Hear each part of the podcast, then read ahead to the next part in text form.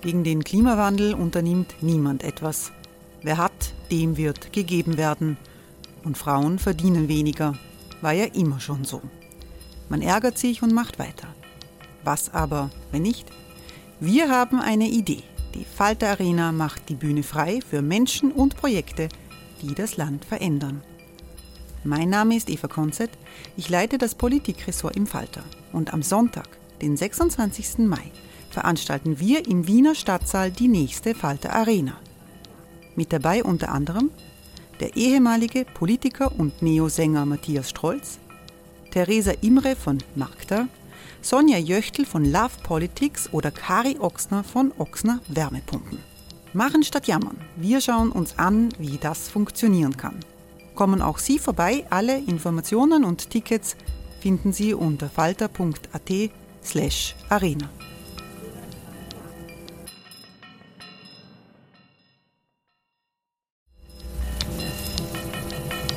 Falter-Podcasts werden durch Werbung unterstützt.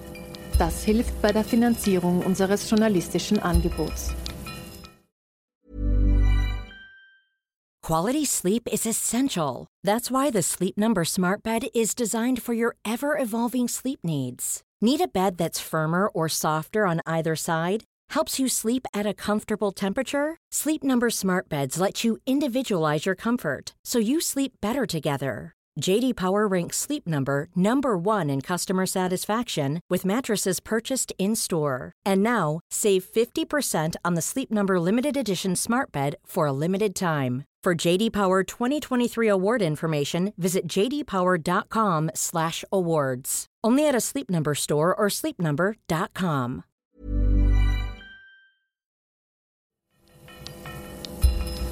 Falter Radio, der Podcast mit Raimund Löw.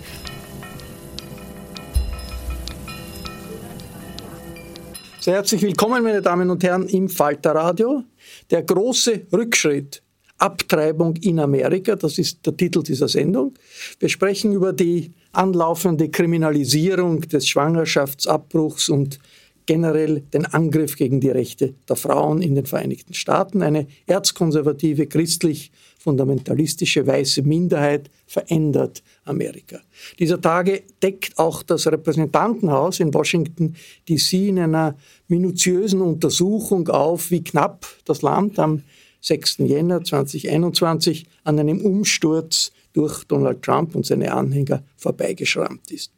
Ich begrüße in der Redaktion der Wiener Wochenzeitung Falter den amerikanischen Historiker Mitchell Ash. Hallo. Hallo. Professor Ash hat an verschiedenen Universitäten in den USA, in Europa gelehrt und geforscht, zuletzt an der Universität Wien. Ich freue mich, dass Eva Nowotny gekommen ist. Willkommen. Dankeschön, hallo. Eva Nowotny ist Außenpolitik-Expertin, war mehrere Jahre österreichische Botschafterin in Washington, D.C. Mitchell Ash, dieser Kulturkampf um das Recht auf Abtreibung, der hat in Amerika nie aufgehört, anders als in Europa. Über viele Jahre ist das gegangen. Millionen haben demonstriert dafür, dagegen. Aber das Grundsatzurteil des Supreme Court mit dem Namen Roe vs. Wade von vor 50 Jahren hat gehalten, wonach es ein grundsätzliches Recht auf Schwangerschaftsabbruch gibt in den USA. Auch unter konservativen Präsidenten hat das gehalten. Jetzt hat die konservative Mehrheit im Höchstgericht diesen großen Schritt gewagt und das Urteil von damals aufgehoben und damit schlagartig das bundesweit geltende Recht auf Abtreibung abgeschafft. Wie tief ist dieser Einschnitt für Amerika? Der Einschnitt ist auf mehreren Ebenen sehr tief. Also erstens auf juristischer Ebene. Ich bitte das Publikum um Entschuldigung, ich muss zwei lateinische Worte verwenden. Stade decisis. Das ist die Doktrin, die heißt, die bedeutet, dass eine Entscheidung, wenn sie einmal sie getroffen ist, von den nachfolgenden Gerichten zu beachten sei und beizubehalten. Und diese Doktrin ist jetzt schnödrigst durchbrochen mit hervorgeholten Argumenten, äh, ich will sie jetzt nicht auseinandersetzen, das dauert zu lang, aber es ist ein Bruch auch auf der Ebene der Rechtsprechung. Und das wollte ich gesagt haben, bevor wir ins Politische äh, hineinkommen. Es ist natürlich auch ein Bruch in einem anderen Sinn. Es gibt mehrere Bundesstaaten, die ohnehin sich vorbereitet haben auf diese Entscheidung und sie haben sogenannten Trigger Laws vorbereitet. Das sind Gesetze, die geplant waren, in Kraft zu treten, sobald die Entscheidung kommt. Und das ist jetzt geschehen in etwa 13, 13 Bundesstaaten. Es werden mehr werden. Und da ist automatisch jetzt die Abtreibung kriminalisiert? Kommt auf das Bundesstaat jeweils an. Die Entscheidung hat die Abtreibung nicht kriminalisiert sondern sie hat das Thema den Bundesstaaten überlassen. Das soll man klar sagen. Aber dort es dann In diesen Bundesstaaten ist das längst, längst geregelt, allerdings unterschiedlich. Das soll man auch dazu sagen. In einigen Bundesstaaten, selbst in diesen tiefroten sogenannten Bundesstaaten, gibt es Ausnahmen für ähm, Vergewaltigung oder für die Gefahr, Lebensgefahr der Mutter. In anderen Bundesstaaten wie Mississippi zum Beispiel eben nicht. Diese Unterscheidungen bleiben jetzt in Kraft, weil die Bundesstaaten das Heft in der Hand jetzt haben.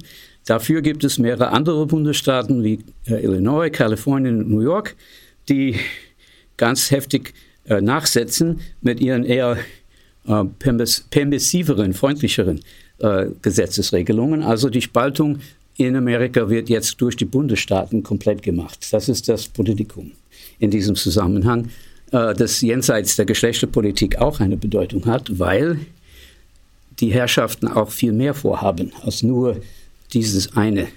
Äh, die, die, die wirkliche Gefahr, die jetzt droht, ist auch auf der Ebene der Rechtsprechung, dass wenn diese Doktrin Stare Decisis nicht mehr hält, dass dann auch die äh, Rechtsprechung, die die Geburtenkontrolle zulässt, auch vor dem Fall stehen könnte.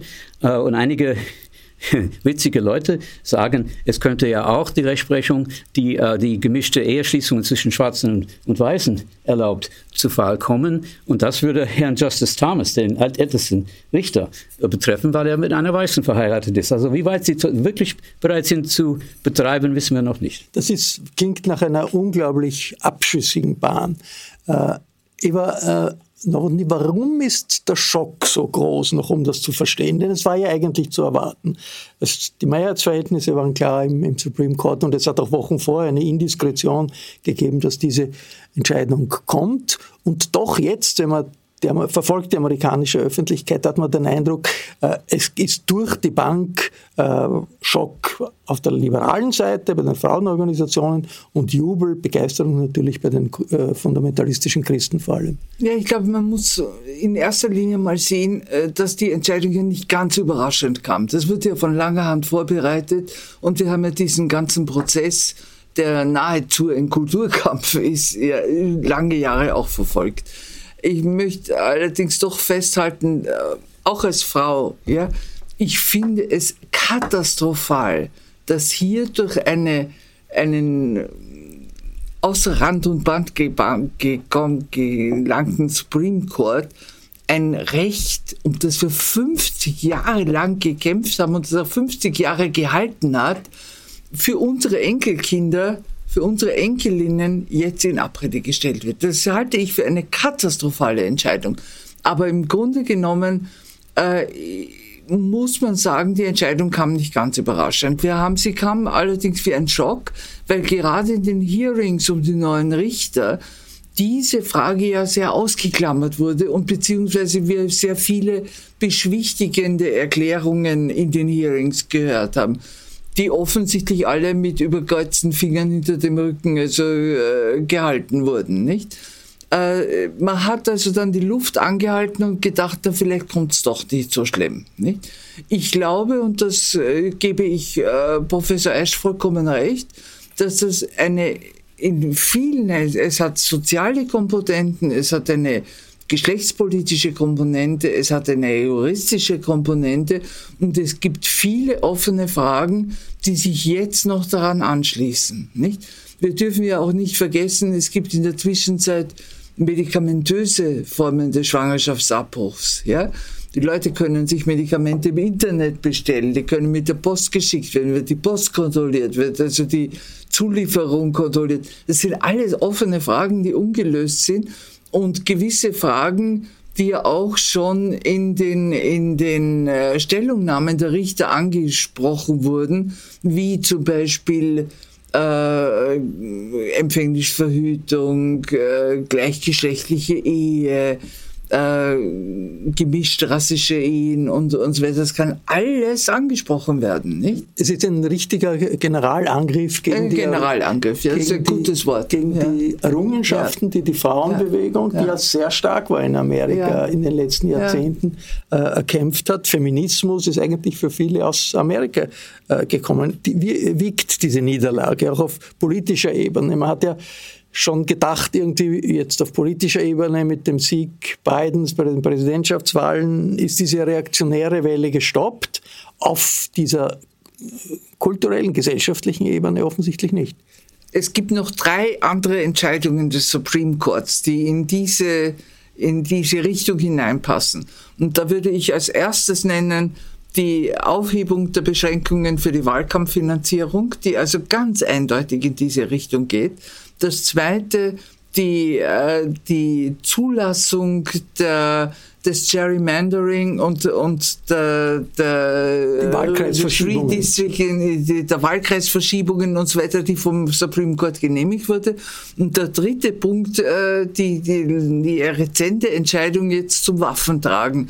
Das sind drei Entscheidungen, die genau in diese Richtung hineinpassen, sozusagen Umgestaltung äh, auf der Basis eines, eines sehr reaktionären Projekts. Mit Schleich. Ganz kurz, äh, die Individualisierung des Rechtes auf Waffentragen ist schon eine ältere Entscheidung und die ist vor der Trump-Zeit äh, gefallen. Was jetzt, äh, was Sie jetzt erwähnen, Frau Nowotny, ist, ist äh, eine, eine i-Tüpfelchen drauf sozusagen. Äh, das war schon damals eine falsche Lesart des Textes der Verfassung. Apache derjenigen, die meinen, die lesen die Verfassung richtig, indem sie das buchstäblich lesen. In diesem Fall haben sie es eben nicht getan, aber das ist egal und das zeigt, dass es ein politisches Projekt ist. Es geht aber viel weiter zurück als erst die letzten Jahre. Ähm, wichtiger noch, die beiden anderen Entscheidungen, die Sie genannt haben, hätten Demokraten eigentlich weniger problematisch gefunden, wenn sie nicht in diesem Gesamtkontext gestanden hätten. Denn die Aufhebung der Wahlkampfspenden ist für die Demokraten kein Problem. Es gibt viele reiche Demokraten. Das ist nicht das Problem. Das Problem war, äh, wie das durch dunkle Kanäle fließen lässt, die Dark Web Spenden und diese Dinge. Und das, darüber hat die, die, die Supreme Court einfach hinweggesehen. Aber das ist, das ist ein eigenes Thema. Ähm, ich möchte gerne zurückkommen zum Thema Schwangerschaftsabbruch, weil hier äh, ein sehr enger politischer Konnex besteht, der bisher nicht erwähnt wurde in der Berichterstattung, aus vielleicht gutem politischem Grund. Und ich erlaube mir jetzt was Ungehöriges zu sagen. Ist immer möglich im Falterradio. Das habe ich mir gedacht. Also ich, ich mal sehen, was für Reaktionen Sie bekommen. Wenn man eine Person als verantwortlich für diesen Schlamassel wirklich nennen muss, und das muss man nicht, aber wenn man das tut, dann heißt diese Person Hillary Rodham Clinton. Denn sie ist es, die den Wahlkampf gegen Trump verloren hat. Trump hat die Wahl nicht, gewo nicht gewonnen. Sie hat diese Wahlen verloren. Durch eine Menge von Fehlern, die zu viel Zeit kosten würde, jetzt aufzulisten. Und es ist sehr ironisch. Historiker lieben Ironien, aber in diesem Fall schmeckt sie mir sehr bitter, ähm, dass äh, eine Kämpferin, eine zuverlässige Kämpferin für die Frauenrechte gerade dafür jetzt herhalten muss. Aber in der historischen Verantwortung steht sie. Äh, ich freue mich, dass sie bisher kein Wort dazu gesagt hat. Sie sollte auch dazu schweigen. Mal sehen, was kommt. Die Verantwortung ist, weil sie die Wahlen verloren weil hat. Weil Trump oder? gewonnen hat und dadurch es möglich war, diese Richter zu nennen. So direkt ist der Zusammenhang. Es gibt die linke Abgeordnete Alexandria Ocasio-Cortez, die sagt, mit Schleich die Bundesregierung könnte doch Abtreibungsmöglichkeiten zur Verfügung stellen auf den Gebieten, die unter ihrer Kontrolle sind, also in Militärstützpunkten oder in äh, nationalen äh, Parks äh, und könnte dort die Möglichkeit schaffen, die die einzelnen Bundesstaaten äh, verhindern wollen, dass, dass die passiert. Ist so etwas realistisch? Es ist äh, technisch betrachtet sicher möglich. Ähm, der Präsident müsste Anweisungen dazu geben. Das würde nicht gehen als vielleicht, wenn ihr wollt oder so. Das müsste mit Anweisung des Präsidenten geschehen. Ich glaube nicht, dass Joe Biden das wagen wird. Viele der Militärbasen in den USA sind im Süden. Das sind die roten Bundesstaaten. Ähm, der Krieg, die, die kriegen was auf dem Hals. in den Nationalparks äh, könnte es zu Protesten kommen mitten in der Touristensaison. Ich glaube nicht, dass das politisch machbar ist. Äh, sehr, es sei sehr nett von AOC, wie man sie liebevoll nennt, äh, das so etwas auszudenken. Aber das führt mich zu einem anderen Punkt, den ich machen wollte. Die progressive Demokraten sind mitverantwortlich für den ganzen Schlamassel. Sie kommen allesamt aus Wahlkreisen, die so sicher sind, dass es ist egal, wer man aufstellt. Uh, über AOC selbst hat, hat ein, irgendeiner gewitzt, man könnte ein Postbox aufstellen in ihrem Wahlkreis und Demokrat draufschreiben und der Postbox würde gewinnen. Also so einfach ist das in ihrem Wahlkreis. Und sie haben den wirklich fundamentalen politischen Fehler begangen, ihre Wähler für das Volk zu halten. Das ist wirklich ein großes Problem, in, auch in Zukunft. Sie müssen erkennen, dass sie keine eindeutige Mehrheit haben, auch unter Demokraten nicht. Aber da äh, kommen wir natürlich jetzt zu einem ganz anderen Problem. Es ist natürlich richtig, dass es Staaten gibt, die ein sehr liberales äh, Schwangerschaftsabbruchrecht jetzt haben.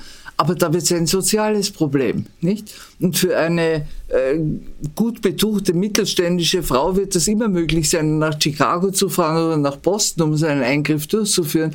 Aber für viele ist das ein großes Problem, ein großes soziales, finanzielles, wirtschaftliches Problem. Und das muss man auch berücksichtigen. Das Zweite, was man, und ich sage das wirklich, also äußerst ungern, ich habe elf Jahre in Amerika gelebt und bin irgendwie dem Land auch noch immer verbunden, aber ich sage das jetzt also wirklich mit Schmerz, ja. Amerika kann nicht mehr als eine lupenreine Demokratie behandelt werden. Und das ist der, der, der international durchgeführte Democracy Index bestätigt das auch. Amerika ist im Vergleich zu den anderen Staaten, die wir sozusagen in der westlichen Wertegemeinschaft im Demokratieindex zurückgefallen. Und das ist alles diese, ich habe Abgeordnete kennengelernt, die mir mit Stolz erklärt haben, sie haben nie einen Gegenkandidaten gehabt, dass das eine Automatik ist, ja. In dem Wahlkreis wird immer ein Republikaner, wird immer ein Demokrat gewählt.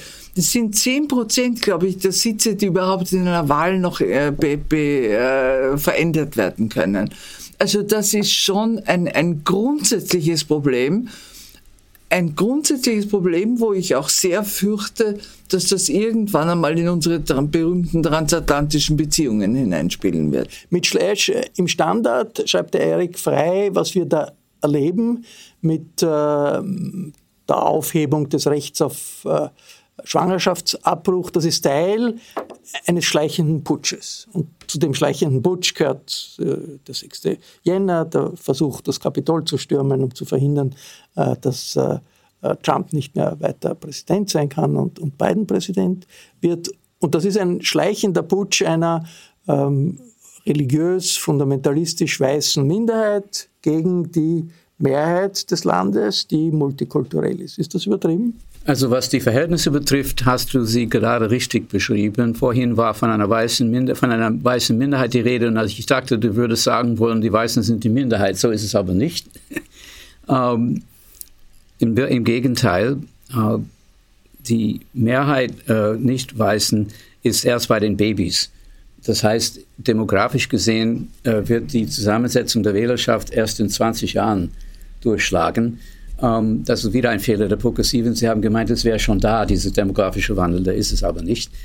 Ähm, aber da, da, das nebenbei. Der, der, zu, zum, zur These von Eric Frey würde ich sagen, dass äh, man das sehr wohl so sehen kann. Es ist in der Tat eine Art Versuch einer schleichenden Regierungsübernahme durch eine weiße Minderheit im Sinne von religiös fundamentalistisch und rechtskonservativ. Es ist ein, eigentlich eine sehr komplexe Allianz, äh, sehr schwer mit ein, einfachen Worten zu charakterisieren. Sonst würden sie gar nicht so weit gekommen sein, wenn sie nicht eine Allianz gebildet hätten untereinander. Ähm, viele der Rechtskonservativen waren anfangs gar nicht religiös gewesen. Äh, jetzt, seitdem die Fundamentalisten in die Politik eingestiegen sind, seit den 70er und 80er Jahren, ändert sich die Zusammensetzung. Aber das ist ein, auch wieder ein eigenes Thema. Wo die Putschgefahr lauert, ist in den Gesetzgebungen, die du schon genannt hast, in den Bundesstaaten, wo versucht wird, die Wahlregelungen so zu gestalten, dass äh, Minderheiten gar nicht so unterkommen können, vor allem diejenigen, die sozial schwach sind.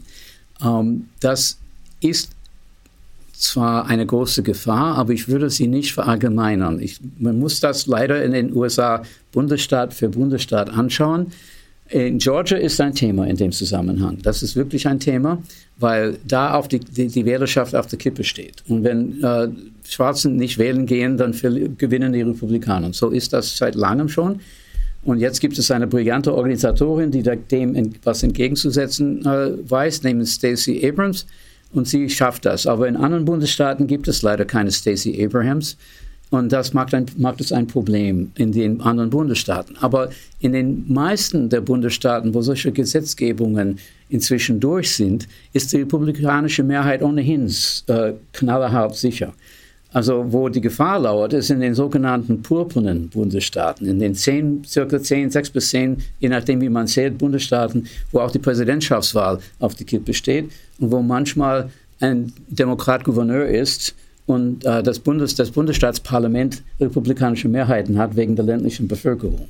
In diesen gemischten Bundesstaaten lauert die Gefahr. Wenn die Legislatures es schaffen, solche Gesetzgebungen auch in diesen Bundesstaaten durchzuziehen und äh, das Veto des demokratischen Gouverneurs überstimmen können, dann haben wir ein Problem. Ist das nicht hier ein Widerspruch zwischen Gewaltenteilung, Eva Nowotny auf der einen Seite, und Demokratie oder dem, der demokratischen Vorstellung, ähm, also Mehrheit in einer Die Legislatures werden von Mehrheiten gewählt, bitteschön. Es tut mir leid, das muss man einfach also sagen. Ich, ich sehe das auch so. Ich, äh, ich, glaube, was wir im Moment erleben, ist einfach einen sehr gezielt und gut vorbereiteten Versuch, ein religiös, erzkonservativ äh, formuliertes politisches Projekt zum Durchbruch zu bringen. Das ist nicht unbedingt ein Putsch. Ja? Das, das geht also auch mit, mit, mit äh, den normalen demokratischen Mitteln, dass sich das bewerkstelligt. Ich glaube, wir sind knapp an einem Putschversuch vorbeigegangen am 6. Jänner. Das war also wirklich ein Putschversuch, nämlich eine politische Entscheidung durch den Einsatz von roher und unkontrollierter Gewalt zu verhindern. Und äh, was passiert wäre, wenn zum Beispiel diese Morddrohungen gegen Pence damals wirklich das wäre also das wäre ganz gar nicht auszudenken. Da sehe ich den den den äh, den eigentlichen die eigentliche Gefahr eines Putsches und äh, die ja auch von einem großen Prozentsatz der amerikanischen Bevölkerung, vor allem der republikanischen Wähler, nach wie vor runtergespielt wird, nicht?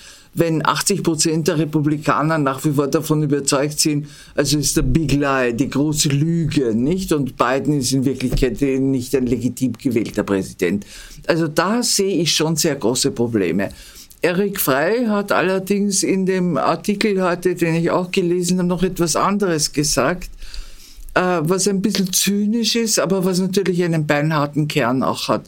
Er hat gesagt, der Schutz des Kindes in den USA beginnt mit der Empfängnis und endet mit der Geburt. Und es bricht sich niemand auf republikanischer Seite den Kopf über die ganzen sozialen Fragen, über die wachsende Ungleichheit, über die Verarmung der Gesellschaft das ist ja, sind ja die Dinge, die wir uns aus unserem sozial so stark abgesicherten System gar nicht vorstellen können. Ja?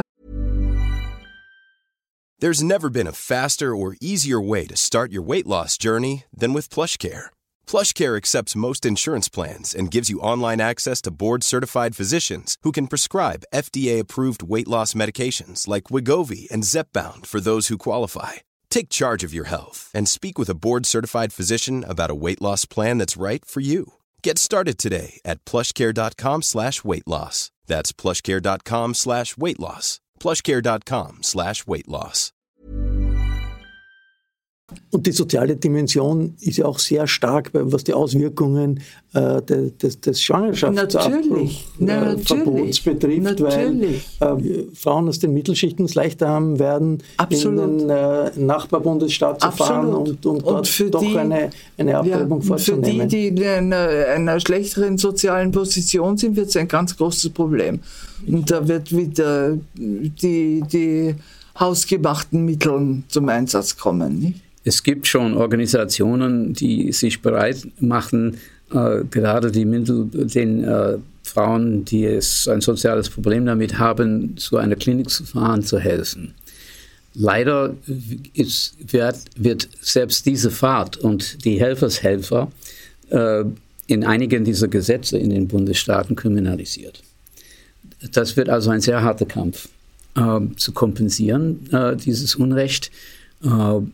Äh, ob die Bundesstaaten es wirklich verbieten können, dass jemand in einen anderen Bundesstaat fährt, das ist ein, ein, eine Frage der, der Bundesgesetzgebung. Und da, da, bin ich wirklich gespannt, wie es weitergeht mit dem juristischen Kampf. Aber das wird, das wird sehr lange dauern, das Ganze, bis das ausgestanden ist, so oder so. Also das ist dann so ähnlich wie in, in Europa, in Polen, wo es äh, strenge Abtreibungsverbotsgesetze gibt und äh, polnische Frauen dann nach Österreich fahren oder nach Deutschland. So was ähnliches. Es müssen dann zivilgesellschaftliche Organisationen auf der Stelle sein, aber wenn sie kriminalisiert werden, werden sie, es ist, werden sie zögern, das zu tun. Das, ist ein, das kommt noch, das kommt alles noch.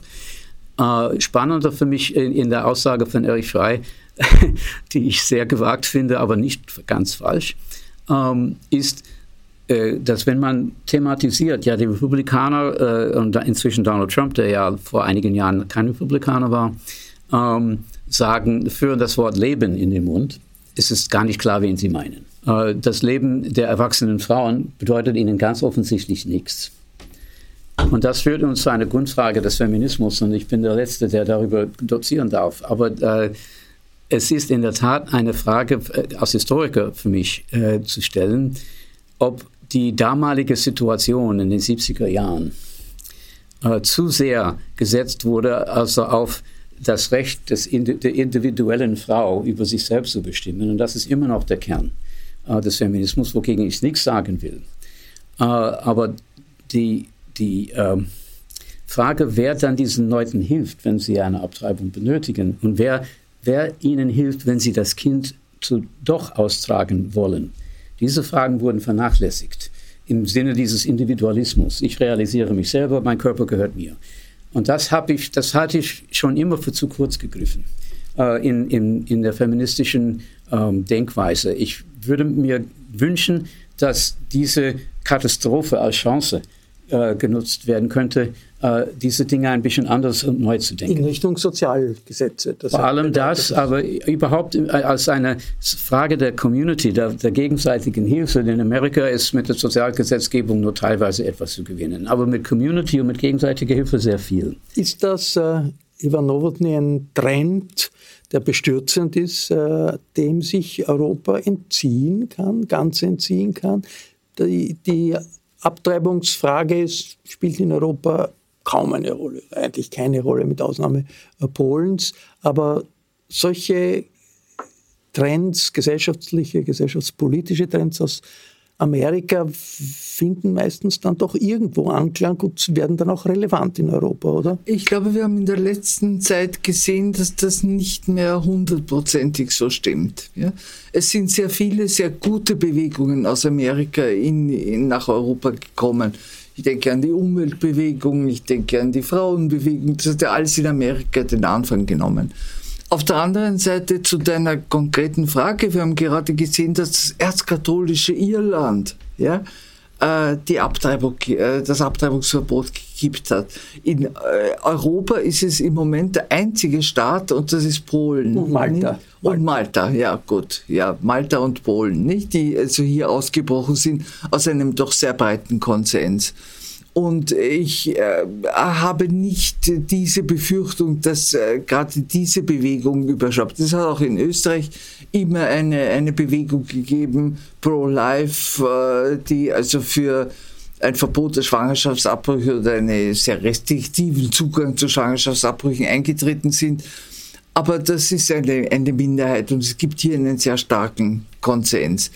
Was ich allerdings doch äh, befürchte, ist, dass irgendwie die Entfremdung zwischen den USA und Europa etwas größer wird wieder mit so einer Diskussion. Nicht? Wir haben sehr viele, und ich habe das in der Vergangenheit ja auch hautnah miterlebt, wir haben immer Reibungsflächen gehabt, wo Europa einen ganz anderen Weg gegangen ist als die USA. Und man hat immer gesagt, das wird ja unsere Beziehungen, die auf einem so soliden Fundament und gegenseitige Interessen und so weiter aufgebaut sind, äh, nicht beeinträchtigen. Wir arbeiten darum herum. Wir werden das nicht äh, zu einem Thema machen. So die Todesstrafe, die Gun Control, also äh, soziale Fragen. die Liste ist, ist sehr lang. Aber und ich, ich befürchte, dass äh, jetzt neue Themen dazukommen, die es dann schwerer machen, also um diese Dinge herumzuarbeiten, ja. Und dass doch vor allem auch der gesellschaftliche Dialog zwischen USA und Europa schwieriger wird dadurch. Und das alles in einer Situation, die in der Weltpolitik sowieso nicht wahnsinnig nicht einfach, einfach, ist, immer Nein, komplizierter ja. wird. Das war aus aktuellem Anlass eine Diskussion über die Kriminalisierung der Abtreibung in einer Reihe von amerikanischen Bundesstaaten nach der Entscheidung des Höchstgerichts das Recht auf Abtreibung zu kippen. Ich bedanke mich sehr herzlich fürs Mitmachen. Äh, ich verabschiede mich von allen, die uns auf UKW zuhören im Freirat Tirol und auf Radio Agora in Kärnten. Aktuelle Debatten finden regelmäßig ihren Niederschlag im Falter. Alle Informationen über Abonnements oder Probeabos finden Sie im Internet unter der Adresse abo.falter.at. Ursula Winterauer hat die Signation gestaltet, Philipp Dietrich betreut die Audiotechnik. Ich verabschiede mich bis zur nächsten Folge.